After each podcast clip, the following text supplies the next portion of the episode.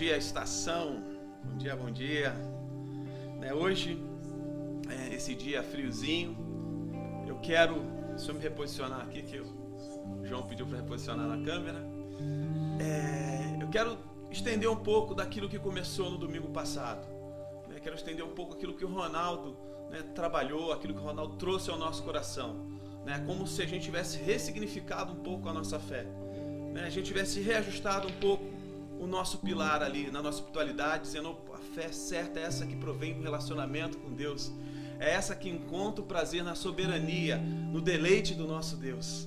Né? Sobre essa fé, né, tem uma coisa que nasce ali intrínseca, uma coisa que nasce ali colada, grudada, que por, por vezes no Novo Testamento a gente pode até confundir com fé, que é a esperança. Né? Então eu quero falar um pouco hoje de transbordar em esperança. Amém. Né? Que o seu coração transborde a esperança. Né? A partir daquele momento que o Ronaldo começou a falar, como as chaves foram arrumando na minha cabeça, falei: é isso mesmo, é isso mesmo. Meu coração se encheu de esperança. Né? Primeiro, em ter certeza que eu estou firmado em Cristo Jesus. Né? E é nele que eu busco realmente a fé para me viver nesta terra. Não olhando para as circunstâncias, mas olhando para esse Deus maravilhoso e poderoso. Né? Então, com esse pilar ajustado, hoje fica um pouquinho mais fácil de trabalhar esse, esse novo conceito que é a esperança. Né? Que você transborde de esperança a partir de hoje, que você possa ser alegre, cheio de, de, de, de vida, porque essa esperança reina no seu coração. Né? E eu queria começar trabalhando o texto de Romanos 15, 13, que o João vai colocar aí. Romanos 15, 13.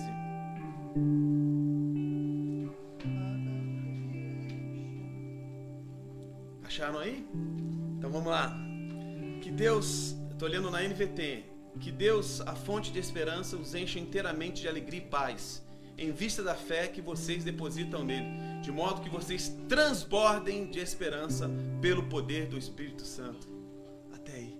Né? De modo que vocês transbordem em esperança pelo poder do Espírito Santo. Né? E aí a gente começa a, a, a descortinar algumas coisas na nossa mente, no nosso coração, né? Primeiro ali o Ronaldo plantou um pilar mostrando que a nossa fé não poderia ser esse amuleto, essa coisa que a gente quer exercitar quando a gente tem uma necessidade ou quando a gente tem alguma dificuldade, a gente quer jogar esse amuleto chamado fé para resolver o nosso problema. Né? E a fé estendida na esperança que essa esperança que está grudadinha ali, intrínseca à fé, nos leva a olhar além, distante, olhar para o nosso Deus, que é autor e consumador da nossa fé. E aqui o autor fala um pouco disso, né? De você estar, né? Se você depositou a sua fé nele, né? Você que tem a sua fé depositada nele, né? Você tem que transbordar de esperança. Você transborda de esperança. Né? O seu coração é cheio de esperança porque você entende, né? Porque você entendeu desse relacionamento aonde Deus quer te conduzir, aonde Deus quer te firmar, né? E a palavra esperança, eu, eu vou trabalhar em, em, alguns cenários, mas se a gente vê, é, ela é trabalhada de algumas formas nas escrituras. Né? É, segundo tra algumas traduções, a NVT diz que tem 142 vezes acontece a palavra esperança na, na nossa Bíblia. Né? E eu quero diferenciar, começar diferenciando um pouco esperança de otimismo. Né? Tem muita gente que vive aí achando que está vivendo essa verdadeira esperança mas é um otimista. Né? O que é o otimista? O otimista ele é temporal. O otimista ele olha para alguma circunstância ou uma suposição e dali ele diz que tudo vai dar certo, que tudo vai, vai, vai ter sua resolução, vai passar. Né? A gente tem ouvido muito essa campanha, vai passar, né? a pandemia vai passar. Né? A esperança é atemporal, ela é eterna. É. Quando ela é firmada no nosso Deus, a verdadeira esperança, ela nos leva a não olhar para as circunstâncias, mas baseado, fincado na nossa fé, olhar e falar, mesmo que isso não passe, né, eu sei que onde Deus quer me conduzir. É, né, eu sei o que Deus quer fazer comigo. Né, não é baseada em algum sentimento, não é baseada em alguma suposição, é baseado num fato, a sua fé. É. Né? Tem, N.T. Wright diz que, um autor diz que é, a fé ela não é baseada em uma suposição, ela é baseada num fato escritural. O que, que é isso? Né? Paulo dizia, né? eu aqui eu falo de Jesus, esse que mais de 500 pessoas testemunharam da sua ressurreição. Então a gente não está baseado, nossa fé não está baseada numa suposição. A gente não olhou e acha que Jesus ressuscitou. Não, a gente crê e pelas escrituras isso é comprovado por testemunho que Jesus ressuscitou. E aí nós apoiamos a nossa fé e enchemos o nosso coração de esperança. Eu quero dizer para você, nós não, não temos um pensamento positivo em relação à religião, nós não somos otimistas em relação às circunstâncias. Nós somos esperançosos diante da nossa fé que está afirmada em Cristo Jesus. Né? A sua esperança não vem de alguma coisa que brotou aí dentro, você acordou bem hoje. Não, a sua esperança vem de algo que firmou a sua fé em Cristo Jesus. E é essa que te conduz a viver de forma diferente nessa terra, é essa que te conduz a viver de uma forma que agrade a Deus nessa fé nessa terra. Né? Então, se você vê um pouco das perspectivas que, de esperança na, na, nas Escrituras, é você olhar no Antigo Testamento.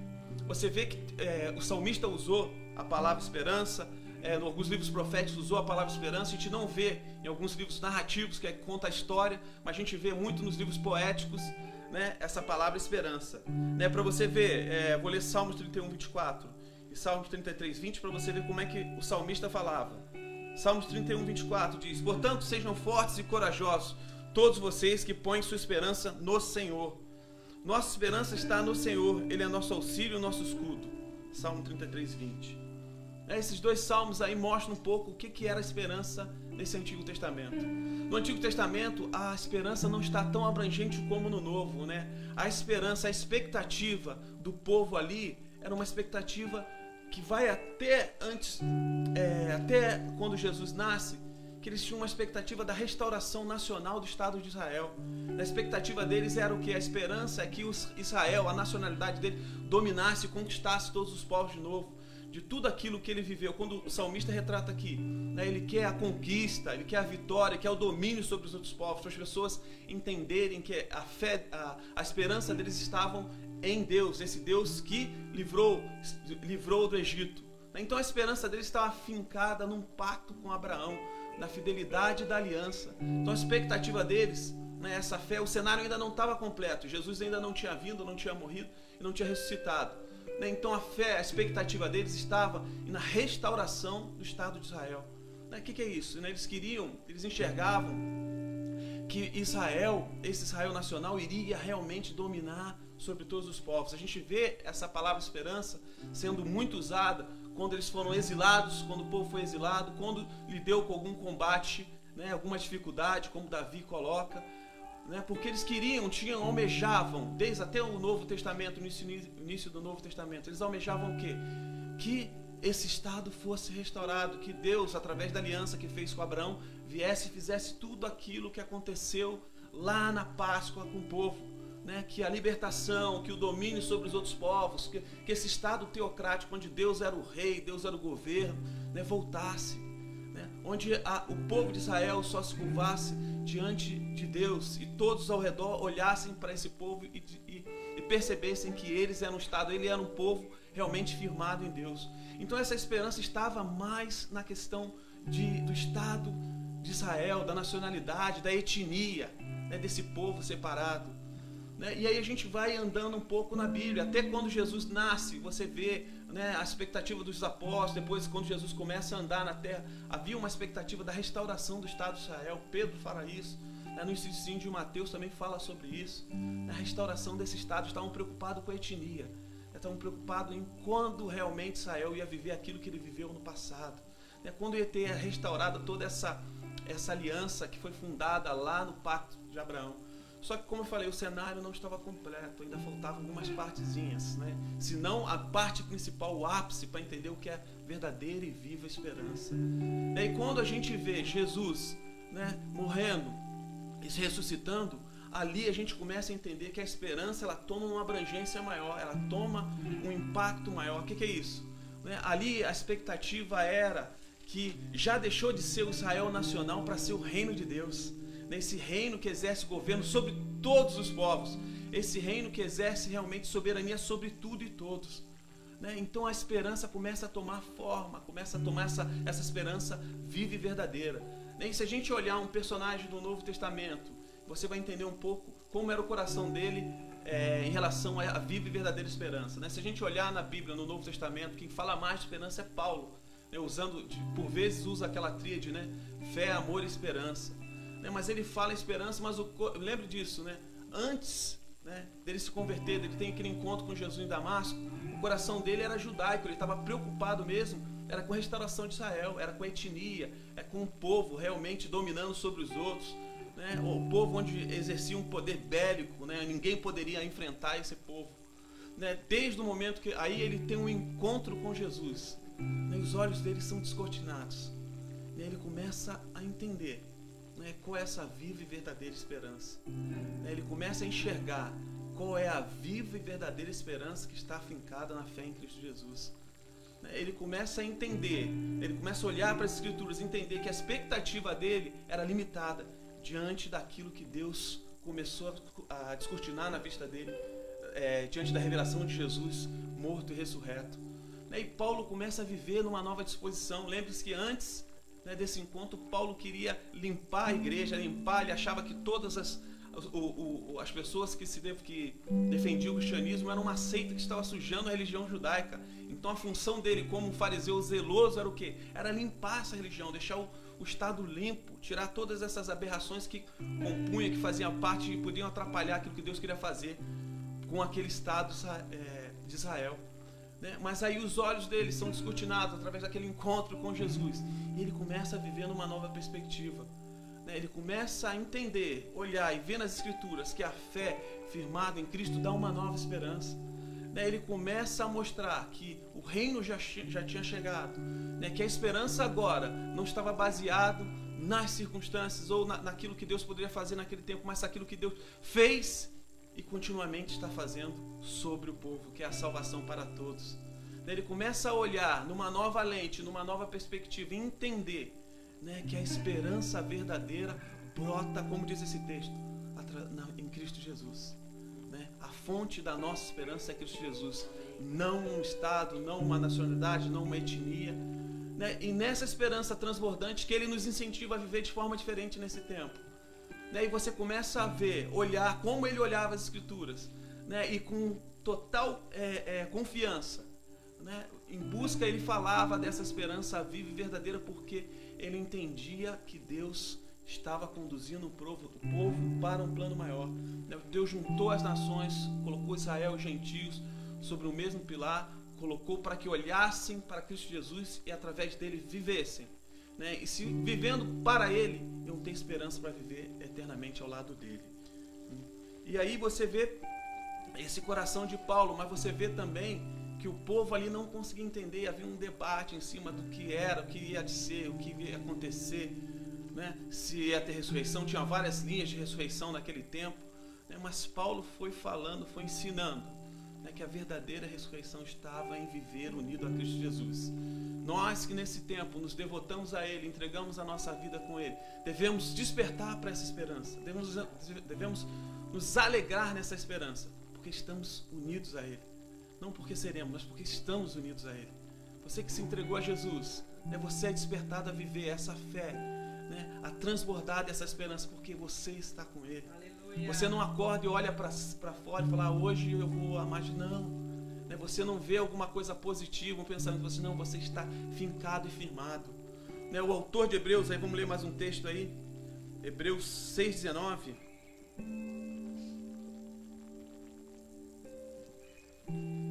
colocou aí? Essa esperança é uma âncora firme e confiável para a nossa alma. Ela nos conduz até o outro lado da cortina para o santuário interior. Amém. Esse texto do autor de Hebreus, né, ele utiliza essa, essa palavra âncora. Né? A gente pode ver que tem uma figura aí que diz que essa âncora ela é firme e confiável para a nossa alma. Aqui o autor trabalha realmente em cima da verdade que se você estiver passando por qualquer ondulação, tempestade, qualquer variação na sua vida, né, você só firma, confia a sua fé em Cristo Jesus, que Ele é âncora suficiente para não te abalar em lado nenhum. Né, mas esse texto ele discorre um pouquinho, ele vai falando né, da nossa, da, da, que essa, que essa esperança, ela vai além da cortina. E no final desse texto, do capítulo 6, ele fala sobre o sumo sacerdote. A gente sabe que no templo, né, o santo, do, o lugar santíssimo aí era onde a presença de Deus habitava. Né? E no final do texto ele fala sobre o sumo sacerdote. Né? No Antigo Testamento a gente sabe que uma vez por ano ele entrava para espiar o pecado do povo e o dele próprio. né? mas o nosso Jesus está continuamente ao lado do Pai, né? intercedendo ao nosso favor. Né? E esse texto me dá a, entender que a nossa âncora é firmado na nossa fé. Se você tem uma fé em Jesus Cristo, né? a âncora está no braço de Jesus, lado do Pai, dentro da presença de Deus, ao lado de interior da cortina. Então quem está segurando a sua âncora é Cristo Jesus. Se você tem a fé firmado dele, você está diretamente ligado à presença de Deus. Né? E esperança brota do seu coração. Né? Porque você entendeu que ele está na presença do Pai, segurando a sua âncora. Né? A sua alma não está à deriva. Né? Você não está aí de um lado para o outro tentando achar um caminho, um propósito para a sua vida. Né? Você achou o seu porto seguro. Né? Jesus é o nosso porto seguro, a nossa âncora quando firmada né, e segura por Ele, nada nessa terra vai nos abalar. Né? Nada nessa terra pode nos tirar a confiança de que Ele vai voltar, de que Ele vai consumar tudo aquilo que Ele escreveu ali. Né? Mesmo que aqui a gente olhe, as coisas não, não corram da forma que a gente entende que é o melhor, ou tenha, a gente tenha tristeza, tenha dores, tenha aflições, como Jesus próprio falou, né? mas a gente tem que confiar né, a nossa alma a Ele. Né? Independente do que a gente passe, né? Ele está conosco. Ele está nos conduzindo a viver a eternidade ao lado dele. Né? Então a fé que é fincada nesse Jesus, que está segurando a nossa âncora, né? segurando a nossa alma, né? deve realmente viver de forma que agrade a Ele, deve viver de forma que faça sentido tudo isso que a gente fala. Né? Então, quando a gente vive uma vida esperançosa, transbordando esperança, porque nós estamos fincados, firmados em Cristo Jesus, nós conseguimos olhar para as coisas aí fora e viver de forma diferente. É. Né? Eu não estou preocupado se vai passar a pandemia, né? Estou com muito desejo de sair de casa, de estar em comunhão com os irmãos na igreja, né? Mas eu não tenho esse pensamento positivo e otimista de que vai passar daqui a dois, três dias, cinco dias, um mês, três meses, a gente vamos sair dessa pandemia. Pode ser que volte outra, pode ser que volte uma segunda onda, pode ser que volte uma outra coisa, uma outra doença. É a única coisa que eu tenho esperança e anseio é que eu volte a encontrar com meu Jesus. Que eu vou espero que eu anseio encontrar com meu Jesus. Essa deveria ser a sua esperança. Não deveria estar nos noticiários esperando uma vacina. Né? Vai ser muito bom para a humanidade, porque a gente está correndo para divulgar, para proclamar o Evangelho de Jesus, para que o máximo de pessoas sejam salvas.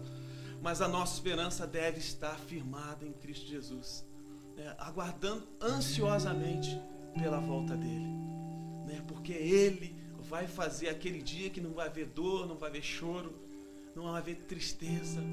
Né? Tem uma música do Arraiz que diz, né? Eu olhei a tristeza nos olhos e sorri. Só o esperançoso pode falar isso. Só aquele que tem a fé firmada em Jesus pode falar isso. Porque sabe que tudo isso é uma breve, momentânea tribulação.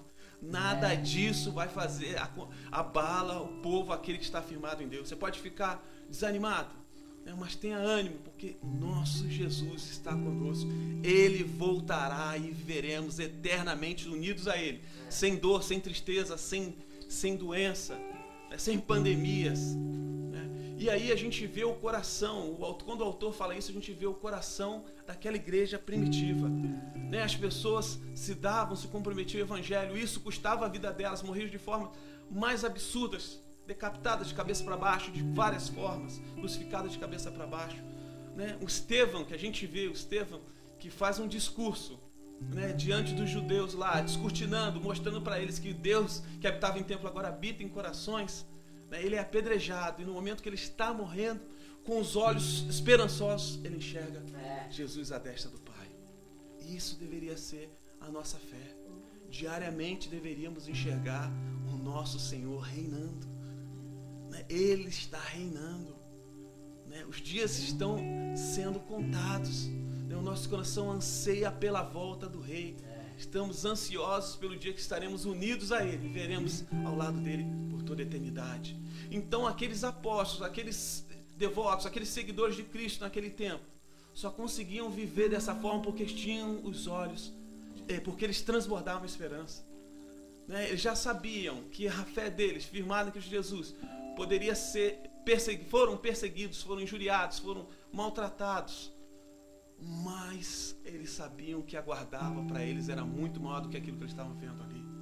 Né? Essa é a verdadeira esperança. Eu não sei como você está vivendo, né, mas tenha o seu coração transbordante de esperança, para saber que você está unido a Cristo. Você está unido a Cristo.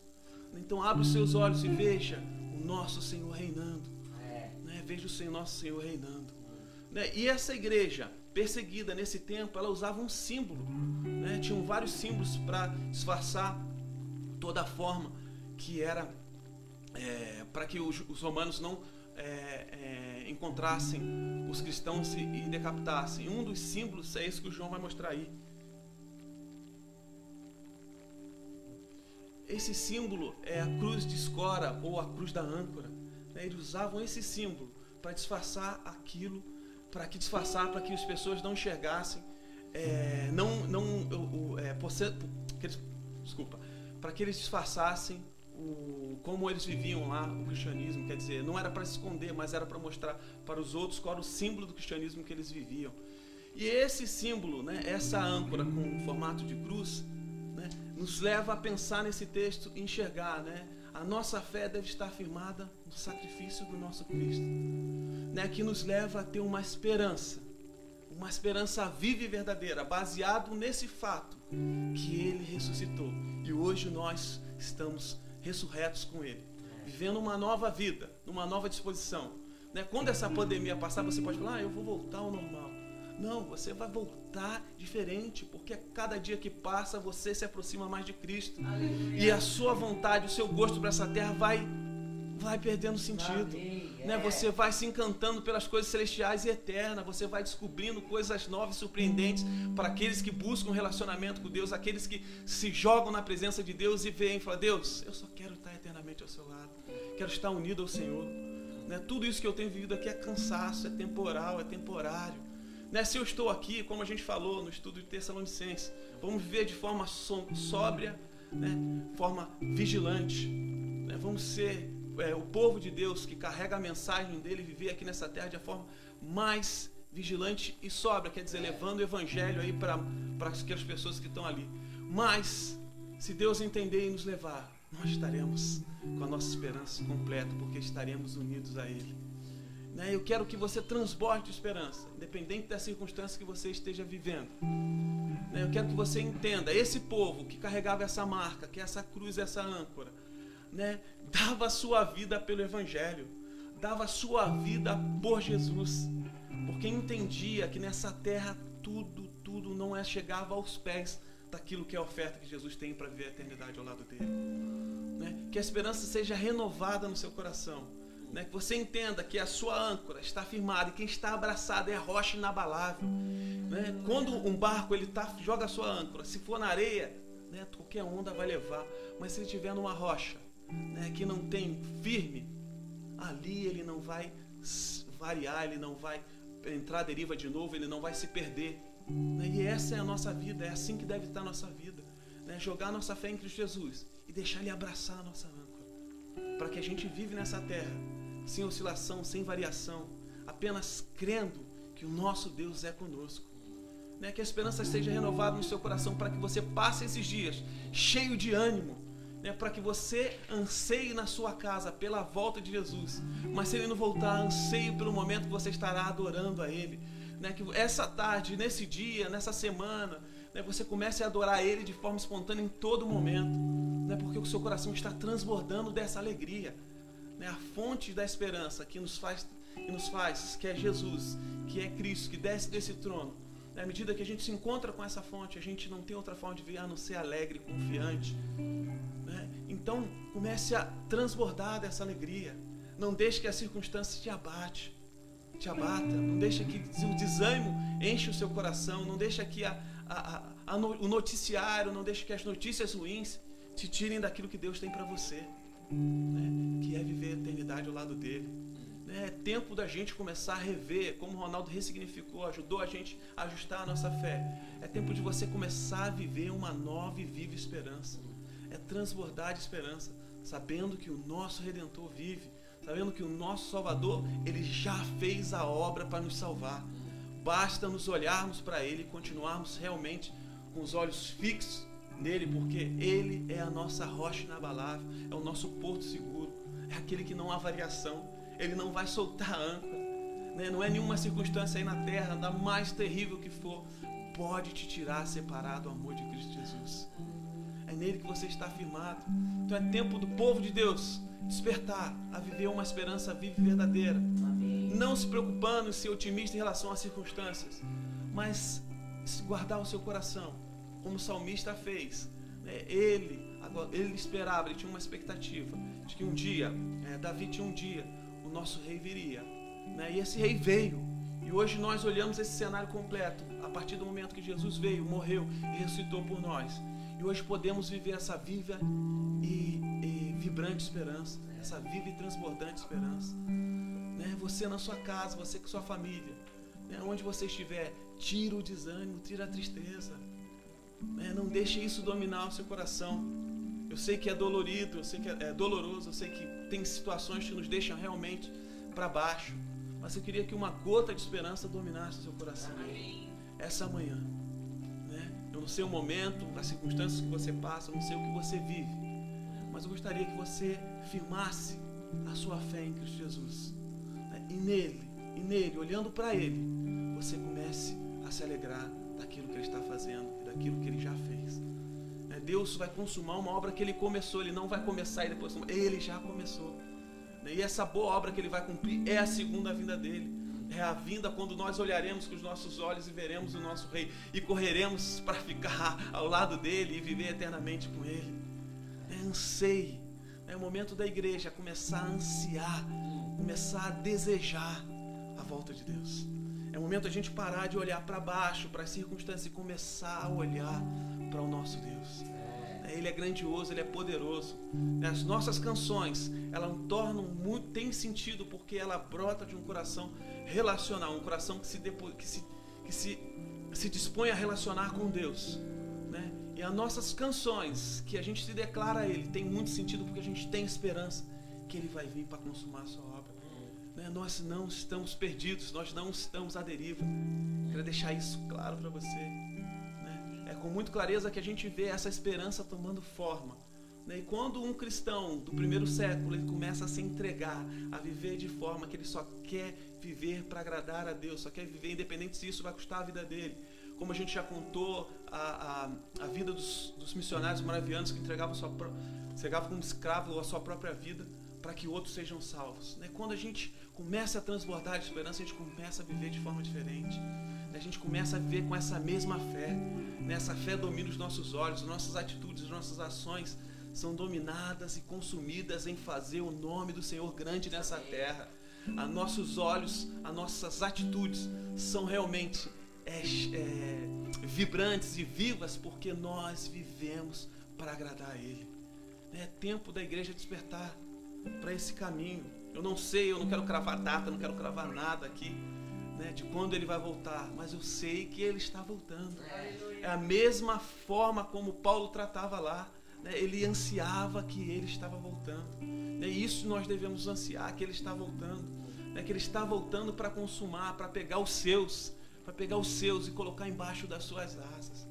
É aquele que viveram com a âncora, entenderam de viver com essa fé firmada em Cristo, que essa âncora que estava nele, Ele vai recolher colocar nessa embarcação, nessa embarcação celestial, que vai te conduzir a viver eternamente declarando e, e se rendendo a Ele diante da majestade, soberania, grandiosidade, diante da glória do nosso Criador, do nosso Salvador. Eu não sei como vai ser o céu, eu não sei como vai ser o paraíso. Eu só sei que eu quero estar ao lado dele. É por isso nós hoje gememos e cantamos, as nossas canções são embargadas em choros, porque queremos viver ao lado do nosso Mestre, do lado do nosso Deus. Por isso nossas canções são embargadas realmente em muita ansiedade, porque queremos realmente cantar face a face. Queremos nos declarar face a face para Ele. Queremos ouvir o nosso Senhor falando: servo bom e fiel, né? filho, vem aqui, vem participar daquilo que eu estou fazendo. Né? Deus nos chamou para vivermos uma vida esperançosa. Né? Se você tem esse pilar de fé ajustado na sua vida, você entende que a sua expectativa, a sua expectativa está cumprida em Cristo Jesus, você já começa a viver de forma diferente. Né? Tem esse mesmo pensamento que Paulo, né? a sua fé, a sua fé não está a sua esperança não está firmada em uma suposição. Paulo não olhou, descobriu, ah, agora eu acho que Cristo. Não. A sua esperança está firmada na fé, está firmada num fato. Sabe o que é isso? Está firmada numa verdade. Há mais suposições na ciência do que na, na, na fé. Né? Eu, eu, eu acho que a ciência ela vem para complementar a fé. Não faço essa rivalidade. Não, para mim não são rivais.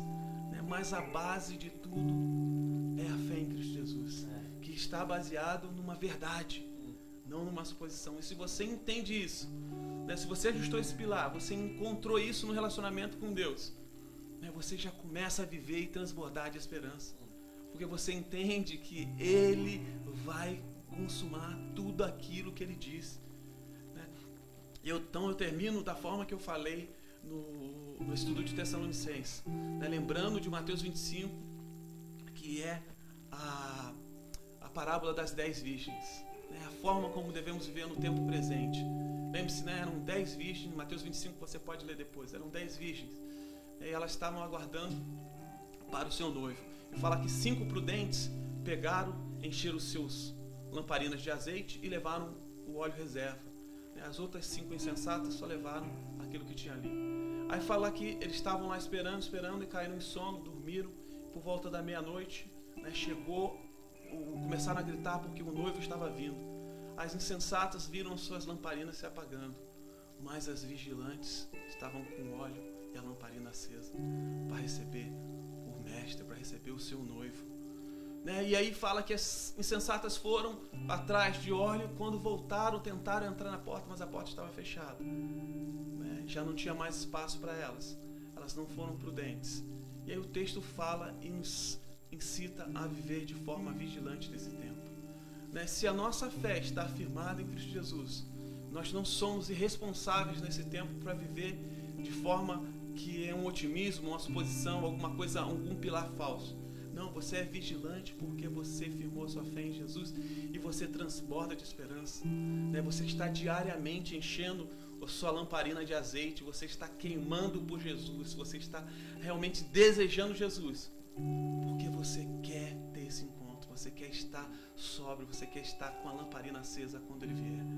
Né? Então é tempo de você transbordar em esperança, né? deixar a sua lamparina acesa. Se tem alguma coisa aí que tem sufocado, tem alguma coisa que tem colocado água nesse óleo que faz se essa lamparina está acesa, é momento de você jogar essa porção de fé, essa porção de esperança, né? e viver de uma forma diferente.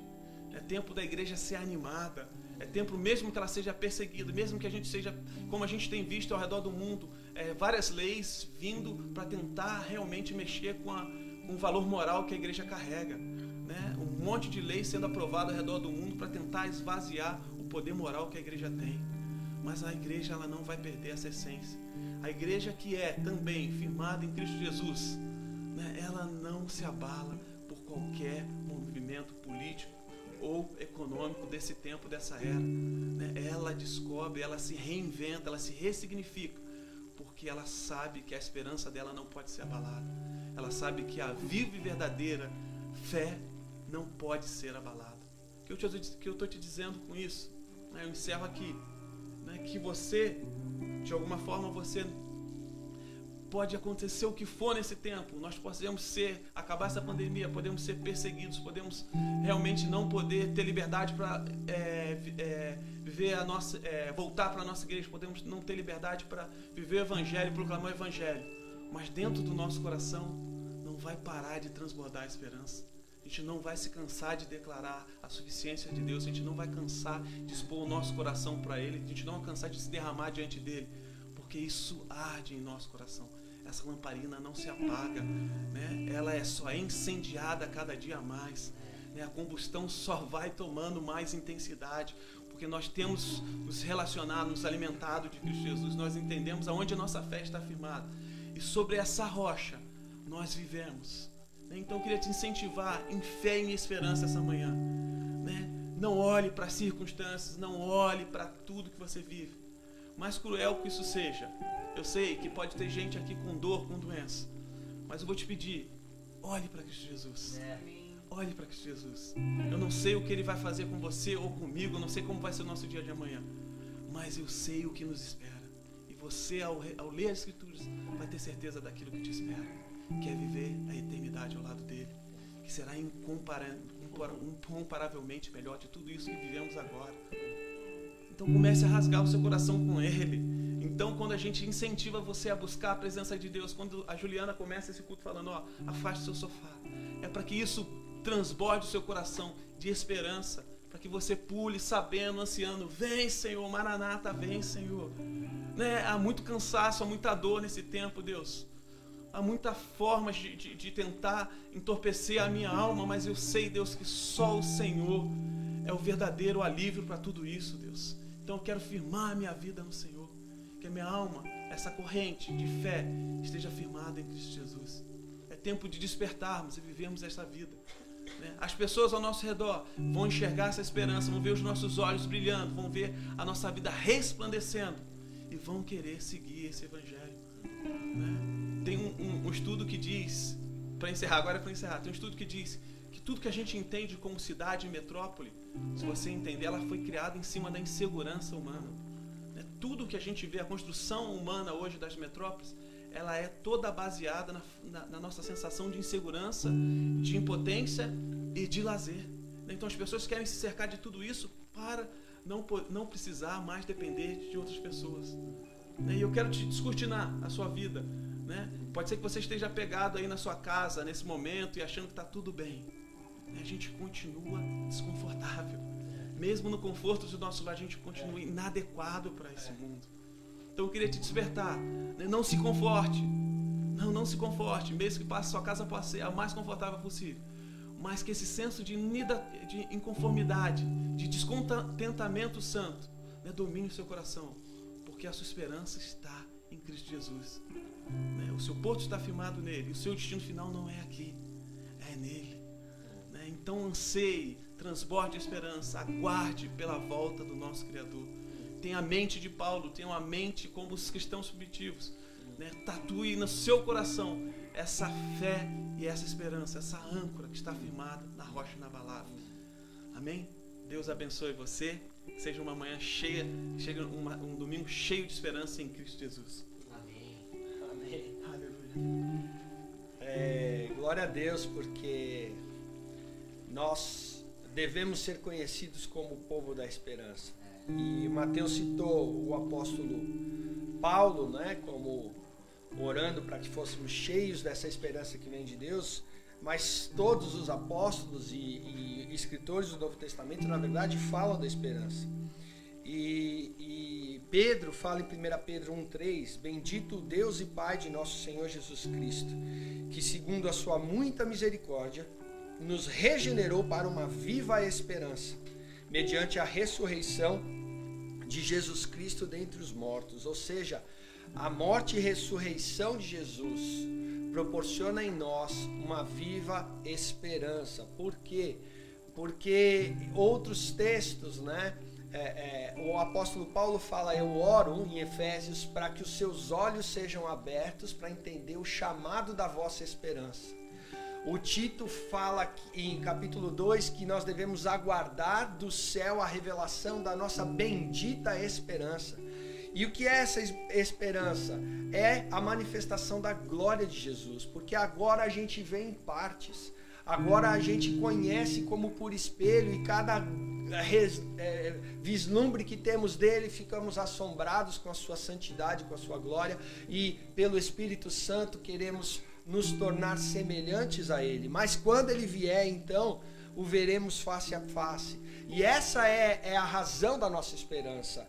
Ele nos regenerou por causa da morte de Cristo que pagou os nossos pecados para é, é, destruir na sua carne a semelhança de homem, a imagem de Adão que foi deturpado pelo pecado e agora pela sua ressurreição ele nos torna filho de Deus e podemos ser transformados de glória em glória, a sua imagem e semelhança, de maneira que o apóstolo Paulo fala, esse era o mistério oculto, esse Deus santo que não podia ter comunhão, pelo sacrifício de Jesus rasgou o véu, inaugurou o caminho e essa é a âncora da nossa esperança que agora a gente tem acesso a esse Deus Santo e porque a gente tem comunhão com Ele, a gente pode ser transformado.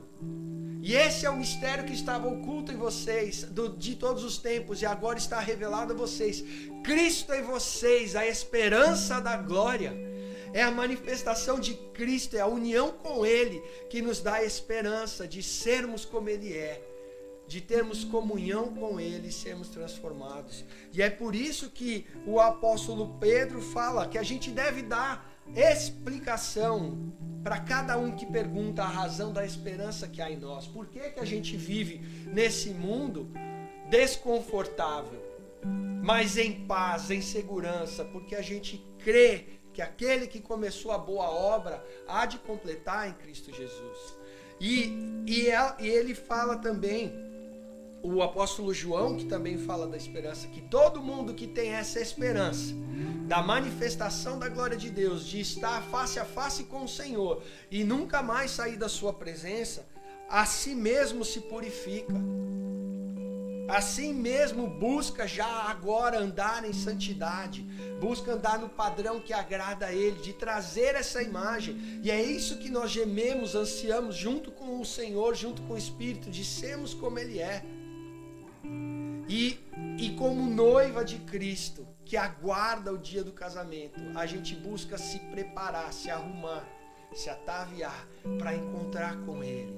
Porque quando Ele vier, quando estivermos na presença dEle, face a face, então nós seremos como Ele é, veremos a Sua glória, contemplaremos a Sua infinita majestade, o Seu amor e viveremos felizes para sempre.